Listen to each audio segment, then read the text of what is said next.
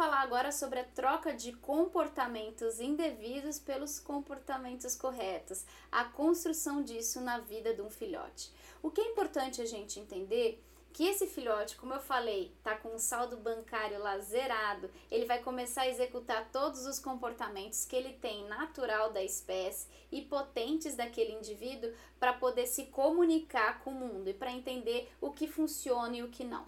A gente sabendo disso, a gente vai fazer o quê? Ensinar o que a gente gosta e não ensinar o que a gente não quer. Como, por exemplo, acontece muito no caso de latidos. Um filhote late para chamar nossa atenção, um filhote late para começar uma brincadeira, um filhote late para começar uma interação.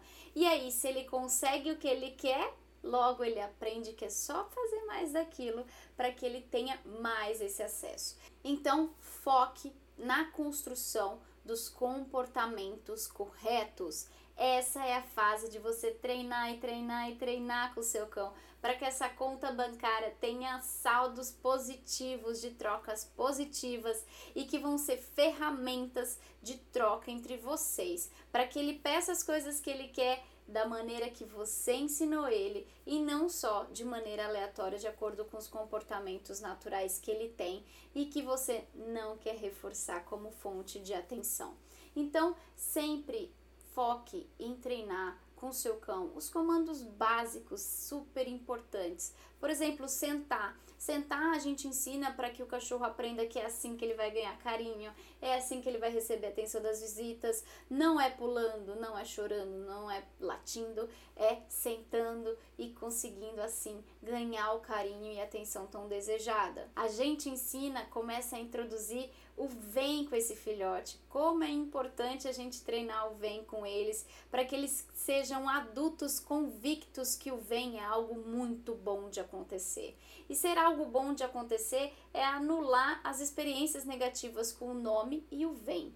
Muita gente fala de uma forma brava e ríspida com os cães, vem! Como se fosse uma bronca, porque ele não está obedecendo o seu chamado quando na verdade faltou uma construção positiva com isso para que esse cachorro entenda que ir até o dono quando ele fala vem é muito bom. Então comece agora a construir no teu filhote essa convicção. Então chame ele e reforce, dê petiscos, carinho, faça festa. Então ensina que o nome dele e o vem são coisas extremamente positivas quando ele se direciona a você tudo na base do reforço positivo, para que seja um cachorro saudável, convicto do reforço que você vai oferecer a ele.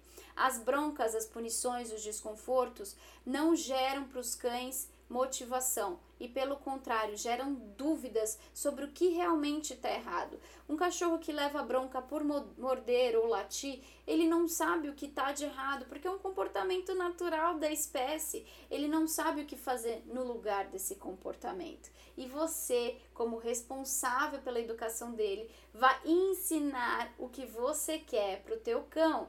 E isso é que vai trazer convicção do que fazer, das coisas certas a serem realizadas nos momentos que você preparou esse cão. Então, é hoje o dia de você começar a praticar diariamente o treinamento positivo. E como eu falo, treinamento é relacionamento. É, a rotina de um filhote não é fácil. Agora vamos falar um pouquinho mais sobre isso e sobre o passeio. As pessoas acreditam que conforme o filhote vai crescendo, ele vai diminuindo a energia, e pelo contrário, a energia vai só aumentando. E aquele filhote que antes ficava bem com uma rotina mais ou menos, ele não vai ficar nada bem com essa mesma rotina depois de um ou dois meses do seu desenvolvimento.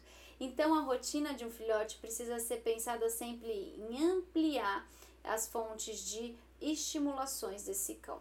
Estimulações físicas, sociais, cognitivas, sensoriais são importantes na rotina desse filhote. A gente vai oferecer de acordo com as possibilidades e necessidades que a gente tem.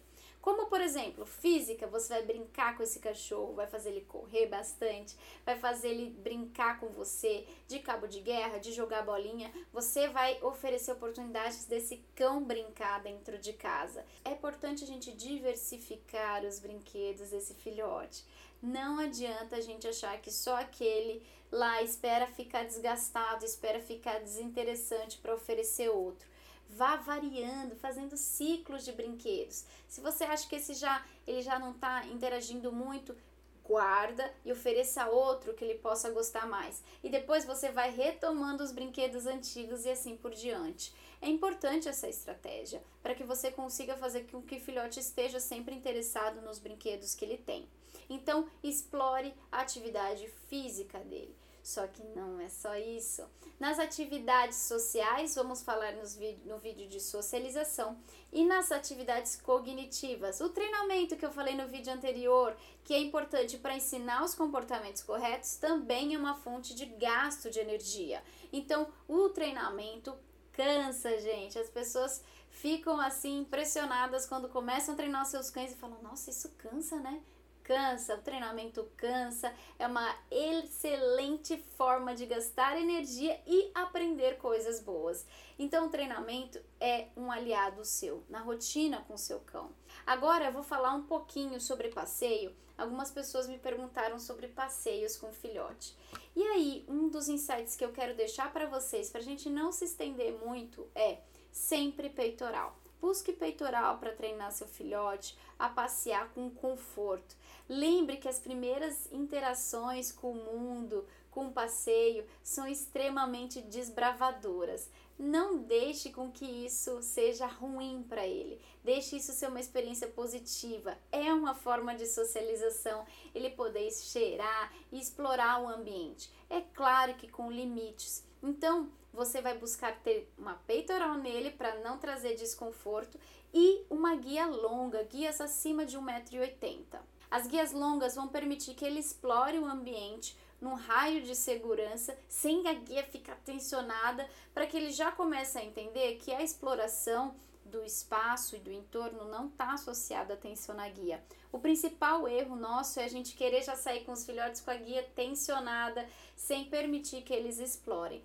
Passear não é só caminhar, passear também é explorar. Então, traga isso para o passeio. A permissão de explorar sem a guia estar tá tensionada é uma das lições mais importantes que a gente tem. Outro ponto importante: ofereça reforço. Tenha petiscos. Se a gente sai com um saquinho para o cocô, a gente também tem que sair com petiscos. É importante a gente ensinar esse cão a olhar para a gente, a se comunicar com a gente e que isso gera coisas positivas. E assim como eu falei no caso do xixi, que eu gosto de trazer um reforço diferencial, eu faço a mesma coisa para o passeio. Algo mais atrativo, mais interessante, para que esse filhote saiba que nesse momento interagir com a gente gera um reforço ainda mais gostoso. Então separe um petisquinho para a hora do passeio, esteja com ele para você oferecer com o seu cão constantemente.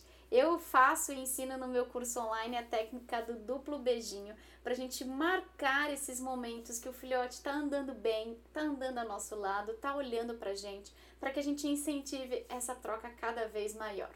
Mas o que garante que isso tudo dê certo na rua é o treinamento em casa. Não é nada natural para os filhotes e para os cães terem uma peitoral, uma coleira e uma guia segurando eles. É importante que a gente comece o passeio dentro de casa. Então, assim que você tiver o seu filhote, já adquira os equipamentos de passeio para que você vá fazendo um processo que chamamos de dessensibilização. Esse processo é fazer os cães se acostumarem da maneira correta com aquilo que eles vão usar na rotina. Então, a peitoral a gente ensina a colocar e a deixar no cão um pouquinho enquanto a gente faz outras atividades, depois tira, a andar de guia e coleira dentro de casa, já ensinando a eles que estar com esses equipamentos gera reforço, e aí tudo isso vai ficando muito natural. Quanto mais gradativo você faz as lições com seu filhote, mais claro ele tem sobre o que ele tem que fazer. Seja gradativo e positivo que você alcança seus objetivos com seu filhote. Lembrando que a paciência é a nossa aliada. Você pode estar focado, vamos usar o exemplo da criança de novo. Você pode estar focado em ensinar a criança as melhores coisas, as, a ensinar todas as matérias, até numa excelente escola. Mas a criança é uma criança, ela vai executar comportamentos naturais de acordo com o seu desenvolvimento. Você não vai conseguir impedir uma criança de ralar um joelho, de machucar um pouquinho, de correr ou de fazer coisas que não podem, porque esse desenvolvimento pede uma exploração daquele indivíduo. E assim acontece com os cães. Eles estão em processo de desenvolvimento e não adianta achar que uma, duas, três, quatro vezes vai resolver o problema. Respeite o desenvolvimento do seu cão, repita com consistência as ações. No caso da mordida que eu falei da Kiara, os tutores ficavam desesperados com ela porque a mordida realmente não cessava, mesmo eles executando as ações. A gente foi descobrindo cada vez mais aonde eles estavam cegos do reforço, ou seja, momentos que eles não percebiam, mas estavam reforçando as mordidas e deixando cada vez mais claro para Kiara que o brinquedo gerava o grande momento de interação. E cada vez mais os tutores conscientes da onde reforçavam a mordida sempre se preparavam cada vez mais para que ela não acontecesse. Como? Tendo brinquedos perto deles. Os brinquedos perto deles auxiliavam eles a lembrar de assim que a Kiara, vi, que a Kiara viesse, eles trouxessem o brinquedo junto. A gente quer muitas vezes estar com os nossos filhotinhos no colo, assim, tranquilinhos, fazendo carinho só, como se eles fossem ursinhos fofos de pelúcia, mas isso não acontece. É mais difícil a gente ter um filhotinho no colo tranquilinho, a não ser que a gente garanta que ele esteja cansado, que ele já esteja com a energia assim é, utilizada, seu, a sua carga de bateria mais esgotada, mais saciado das estimulações. Aí sim a gente consegue, vendo que o nosso cão tá cansadinho, que tá relaxado, a gente consegue ter esse momento de interação. Fora isso, é um brinquedo na mão e a outra no cachorro. Se não, é mordida na certa. Então, eu espero que esses insights tenham ajudado a vocês a lidarem de maneira específica nos casos e nos desafios. Vamos falar sobre socialização no último vídeo.